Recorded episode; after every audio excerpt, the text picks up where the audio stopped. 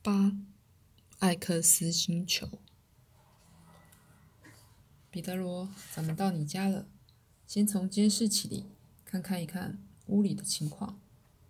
荧幕上出现了克拉托和我奶奶的身影，他们俩坐在餐桌前谈笑风生。我用两只胳膊各夹住一个特里人的脖子，让他们两个脑袋互撞，结果脑袋可撞成了破西瓜，可是里面空空如也，因为特里人的脑袋里什么东西也没有啊！哈，哈哈。奶奶笑得很开心，天知道克拉托根本是在瞎掰。这是怎么回事啊？那位先生有点像克拉托，但又不是他本人。文卡很疑惑。我们向文卡解释，克拉托做了改造手术，他听了立刻要求阿米也把他的双腿变得粗一点。阿米回答说，他暂时必须保持现状。也就是说，你从头到脚都很美。我趁机恭恭维他，他看看自己的双腿，不同意我的看法。克拉托，你怎么对付第三个特里人啊？我奶奶还在鼓励克拉托继续胡诌。啊，那个家伙，对的，我想起来了，他又高又壮，就像我昨天在电视里看到的那头公牛。哇！那个特里人怒气冲冲地瞪大眼睛，嘴里吐出泡沫，双眼冒火。他摆好架势，准备攻击我。怒气一触即发，他一脚向后蹬地，鼓足全身的力道向我扑来，打算把我扔下悬崖。我当时站在悬崖边，只能靠赤手空拳来自卫。那您怎么办呢？纹风不动，处变不惊。等他逐步逐步逼近，距离我只有一巴掌远的时候，我突然向旁边一闪。然后呢？我喊了一声“帅呀”，那家伙就摔到悬崖下去了啊！哈哈哈！看来这对老人可以相处得很融洽。阿明指着荧幕，调皮地笑着说：“奶奶是位性格开朗、和蔼可亲的老人，我们一定能处相处得很好。”文卡笑着说：“文卡，这是肯定的。”阿米把飞船停在我们海滨住宅的上空。到了，咱们下去参加庆功宴。我们沿着黄色光柱降落到屋内，出现在两位老人面前。他们俩几乎不敢相信一切会如此顺利的解决，更没有想到文卡真的来到了眼前。晚会重新开始，现在大家都到齐了。奶奶不停地欣赏、赞美文卡。彼得罗。文卡是个很特别的孩子，外表上看起来跟这里的人有些不一样。不过他的性格很善良，我早就知道圣西里罗是不会失信的。看到了吧？克拉托问阿米：“太空娃娃，你真了不起！你是怎么把文卡和他姨父母从秘密警察总部的铜墙铁壁里营救出来的？”阿米告诉大家详细的经过，我们一起为他热烈鼓掌。然后他说：“彼得罗帮了大忙。”于是大家也为我鼓掌。奶奶高兴地说：“虽然时候不早了，可是这个夜晚让人舍不得结束。正好现在是暑假期间，明天没有人需要上班上学。文卡，我给你准备晚餐，马上就来。大家都坐下来吧。神啊，这真是太美好了！我也要吃。”我回到这里之前只吃了半饱，没多久晚餐就上桌了。哦，真香！文卡说道。可是我不知道能不能适应这种地球食物。文卡，你会喜欢的。设想一下，这就是三七肉。好吧，让我尝尝这块看起来很嫩的肉。啊，我好喜欢哦！我还是回去飞船上吃我的健康食品。一整天，我几乎什么都没吃。马上回来，奶奶说：“把食物拿到这里来，大家一起吃饭吧。”莉莉，恐怕没办法，因为一看见你们吃饭的样子，闻到那鱼肉的气味，我的食欲就消失了。我马上回来。这种饮料的颜色很漂亮，葡萄酒的颜色引起了文卡的注意。这是葡萄酒，味道好极了。文卡，你想尝尝吗？奶奶问他：“是的，奶奶，请你给我斟一些。来吧，小孩子只能喝一小杯。”他转头问克拉托：“克拉托，再来一杯？”莉莉，多谢，现在不要了。看到克拉托不肯再喝了，我有点吃吃惊。我猜想他有点醉了。克拉托，别告诉我你不喝了。地球娃娃，你在说什么啊？我不想喝得太快，因为我很喜欢喝酒。克拉托，我不懂你的意思。我喝酒的时候要慢慢来，每一口都仔细品尝，因为如果喝得太快，我一下子就醉倒了。这个晚会太棒了，我可不愿意白白错过，也不愿意失去享受这份佳酿的好机会。这个叫做什么酒的发明实在太妙了，我不得不承认，我浓长的果汁与这个什么酒一比，可就相形失色了。酿造这种琼浆玉液的水果叫什么名字？我去冰箱拿回一串葡萄来，就是这个，叫做葡萄。地球娃娃，这水果真漂亮。好美啊！让我尝尝，真甜！文卡喊道。我想圣克拉托酒窖应该在地球上设立分店了，哈哈。对了，你们替我喂特拉斯克了吗？喂了，克拉托。我姨父母待在你的茅屋里，他们俩负责照顾特拉斯克。你的宝贝狗对他们很友善，而且那个特里人在我的茅屋里干什么鬼勾当？这时阿米回来了。克拉托，茅屋是隐藏他们最好的地方，希望你别生气。哦，这……克拉托看看我奶奶，他亲切地对着她笑。我当然不生气，既然这样，特拉斯克就有人陪伴了。阿米，他们俩在茅屋里要待多久？克拉托虽然极力掩饰自己的不快，看上去还是不怎么高兴。如果你愿意的话，咱们马上回去。我把你留在茅屋，把文卡的姨父母送到别的地方去，大家分道扬镳。克拉托，咱们要上路吗？不，我只是因为好奇才问的。另外，另外什么？克拉托，这个我们曾经谈过，我能不能留下来的事。阿米，让克拉托留在地球上吧，他已经变成地球人了。他住在哪里呢？阿米问我们。这里当然是跟我们在一起了，是不是，奶奶？我很乐意。文卡可以和我一起睡，克拉托就可以住在空出来的卧室了。可以呀，我不反对。克拉托，你真的不打算回你的茅屋啦？这个说真的，我没有料到事情变化的这么快。毕竟我在那个美丽的地方度过了好多年。不过我变成斯瓦玛人以后。就把过去的一切都留在身后了。我连牙刷都没带在身上。我可以告诉你们，过去我是个重要人物，很富有。可是，不，现在说这些已经没有意思了。过去的总要让它过去，对不对，阿米？老人的语气有感伤，也有激动。是的，克拉托。正因为如此，才有死亡。太空娃娃，这是什么意思啊？你们对一切都恋恋不舍，家乡、亲人、财产、理念、主张、外貌、往事、日常生活以及所有的一切。而宇宙需要生长其中的万物进化，借助别的经验、别的情况、别的地方、别的人和别的不想想法，不断的使自己趋于完美。但是，由于你们对一切都恋恋不舍，你们为自己留下通往其他学习与幸福境地的唯一途径，就是肉身的衰老和毁败。如此，才告别了留恋，告别了往事，最终翻过了这一页。除去灵魂深处很少很少一点之外，任何记忆都不会留下了。那不就是死了吗？温卡问道。你们只留下一条不得不放手的路，但是如果你们像更进化的人类那样少一些无所谓的恋眷恋，就不需要痛苦的死亡过程了。你们会比较容易抛开所留恋的，而积极主动的迈向宇宙为你们准备的新天地。此外，你们也不会忘记从前的事。我脑海还储存着往日生活的全部记忆呢，从我是半个星星开始。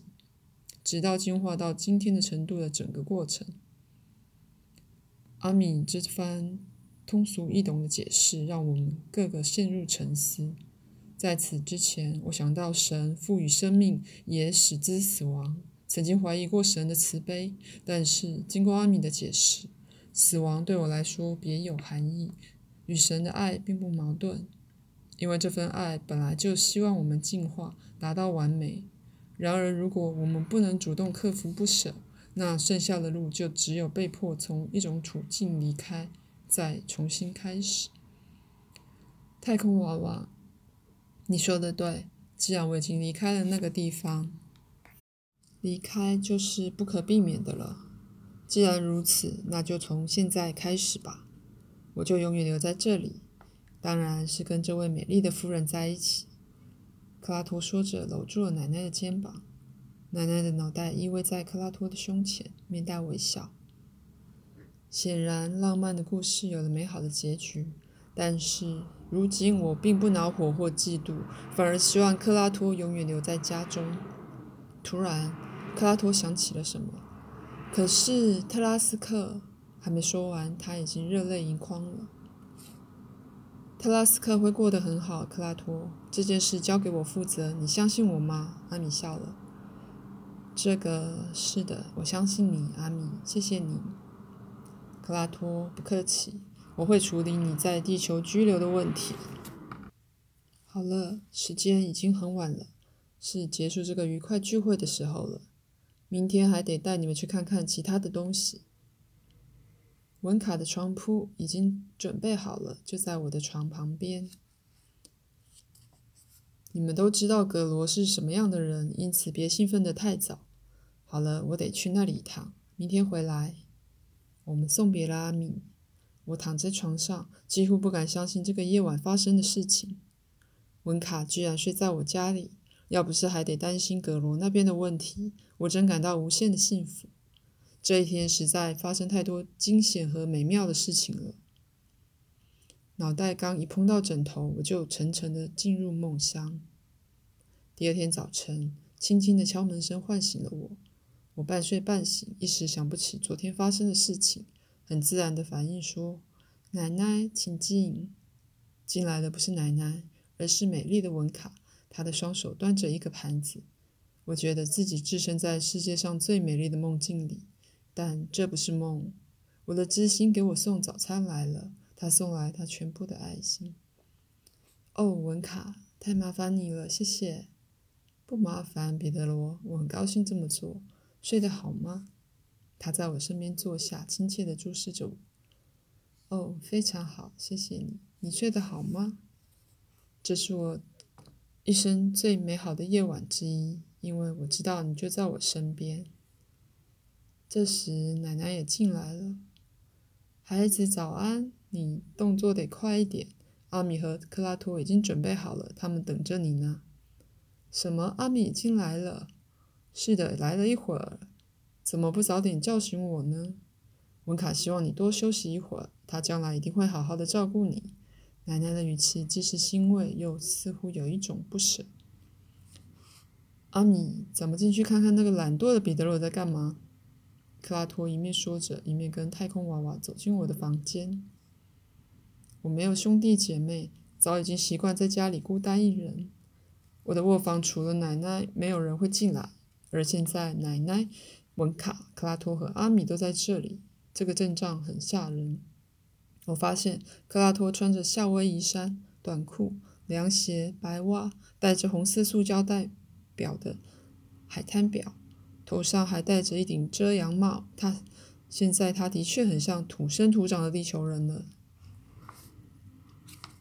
克拉托，你从什么地方弄来这套行头的啊？哈哈，是我给他带来的。克拉托，你喜欢吗？阿米抢着回答：“喜欢，不过这孩子在笑我，我是不是看起来很怪啊？”“的确很怪。”温卡笑道。“一点都不怪，克拉托，你看起来年轻帅气，像运动员一样。”奶奶安慰克拉托。克拉托，你看起来很棒。我说，我刚才是因为惊讶才笑的，因为你突然从先知变成海滩客了。阿米笑着问我：“彼得罗，准备好了吗？怎么去太空兜一圈。”我还要洗澡呢。用不着，这种小事到飞船的消毒室解决就行了。你知道，效果很棒的。啊，没错，我怎么没想到？我叙述吃完早饭，片刻后，我们告别了奶奶。克拉托，你想跟我去茅屋收拾东西，还是我把东西替你带来？不用了，太空娃娃。对于西亚来说，我已经死了，而死人是不会把任何东西带到另外一个世界去的，所以我也不打算这么做。你可别忘记看看可怜的特拉斯克，顺便带两只肥硕的野鸡来啊！哈哈。阿米、文卡和我又一次乘坐飞船漫游在太空中了。阿米，咱们去哪里？我想让你看一些有趣的东西。地点就在这个银河系几万个非常进化的星球之一，时间不会很长。然后去看看葛罗和克罗卡的情况怎么样。舷窗外面出现一座十分干燥的星球，它的外表像月亮，但是颜色是红色的，也就是说，它看起来更像火星。飞船以极快的速度向它飞去。这是艾克斯星球，这里有一种文明。它比你们看过的所有文明世界都更为进化。阿米以惊人的速度绕行艾克斯一圈，只用了不到一分钟。我发现那里没有海洋，这好像是一个死气沉沉的干燥星球。对，地表上只有岩石，可是地下就不同了。阿米的语气神秘中带着兴奋。难道整个文明都建立在地下？是的，彼得罗。高度进化的人类都和这座星球的人一样，把自己的文明世界转移到地下去了。你的意思是说，最发达世界的人们已经不生活在地表上了？文卡好奇地问道。当然，地下要安全多了。为什么？就和我提过的地下基地一样，阳光中的有害射线和宇宙中其他有害射线都到达不了地下。无论陨石、暴风雨、冰雹还是飓风，也无法入侵。此外，还可以在小范围内自动调节气气候，建立完善的生态系统，充满空气、水和光。尽管地表上没有大气层，也没有一滴水。另外，还可以避免蚊虫的骚扰和对这个生态系统不宜的物种，而且不会引起不发达星球的注意。他们即使生活在类似你们地球或者气压星球的旁边，你们也不会意识到旁边的星球地下有个非常发达的文明，因为它表面是死气沉沉而干燥无比的。总之，住在星球内部是宇宙中生活方面高度进化的表现。好酷！这对我真是大新闻。按照这种说法，可以说明我们太阳系所有的星球为什么表面上好像没有生命了。我们那里也是一样，温卡说道。孩子们，这就对了。宇宙中的生命比你们所能想象的要多得多。可是由于你们的文明太自我陶醉了，所以最好暂时不要知道有更高层次的生活形式吧。我明白了。另外，生活在星球内部是一种心态的反应。这是什么意思？地球和气压的人们是生活在地表上的，对吧？当然，你们重视外表，不关注内在，所以生活在星球的表面。可以更详细的说明吗？一切表面遥远的东西，你们都有兴趣了解，因此你们积极努力的要到外面去。如果可能，甚至不惜走上几百万公里，要去其他太阳系看看。但是眼前存在的一切，或是自身星球的那一部，你们一无所知，也没有多大兴趣了解。确实如此，地球上有探索外部空间的太空总署，可是没有研究地心的专职单位。虽然地心的距离要小多了，因为你们只看外在，注重一切表象，不论是对自己还是别人都是如此，而不大关心内在。这个话题很新鲜，可是我想我还不大了解。由于这种只看外表的态度，你们并不真的了解自己，也从来没有仔细看看自己的内心世界。你们只对外在看得见、摸得着、实在的东西感兴趣，因此你们生活在反映你们心态的世界里，就是物质绝对压倒精神、内在与细致的品情感。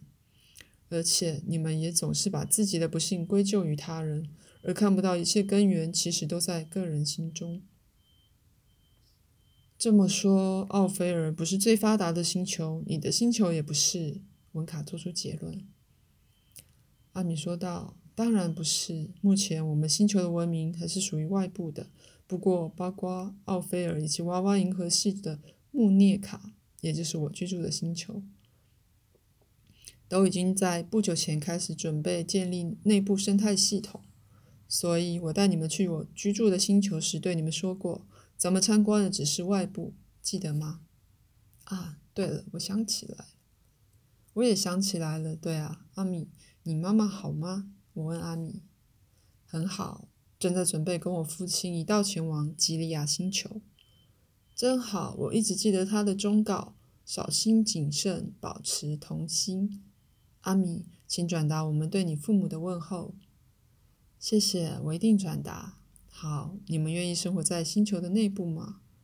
虽然看起来很美，我不晓得，好像会有一种幽闭恐惧症的感觉，而且永远不能看星星啊。文卡犹豫着说：“文卡，外部天空的景象可以投影到圆顶上。”是啊，那大概是习惯问题吧。许多技术先进的事物一开始往往会被人们排斥，但后来人们就舍不得放弃了。例如，以书写的工具来说，在历史上，人们有一度偏爱用浪漫的羽毛笔。不过，到了今天，大家都用钢笔甚至电脑代替，几乎没有人愿意回到羽毛笔的时代。同样的，人们也不愿意回到牛车时代或是烟火报信的时代。这时，阿米指挥指挥飞船向艾克斯星球荒芜的表面俯冲而下。咱们从一个经过批准的通道进入星球内部，就像进入沙雅萨林一样，为的是不让人们害怕，因为咱们的飞船要撞到地面上。于是我们经过了空间转换的过程，穿越包围入口的漆黑岩石。文卡惊慌地捂住双眼。不一会儿，我们来到了一个无限光明、灿烂、令人惊喜的世界里。哇！我几乎不敢相信眼前看到的一切。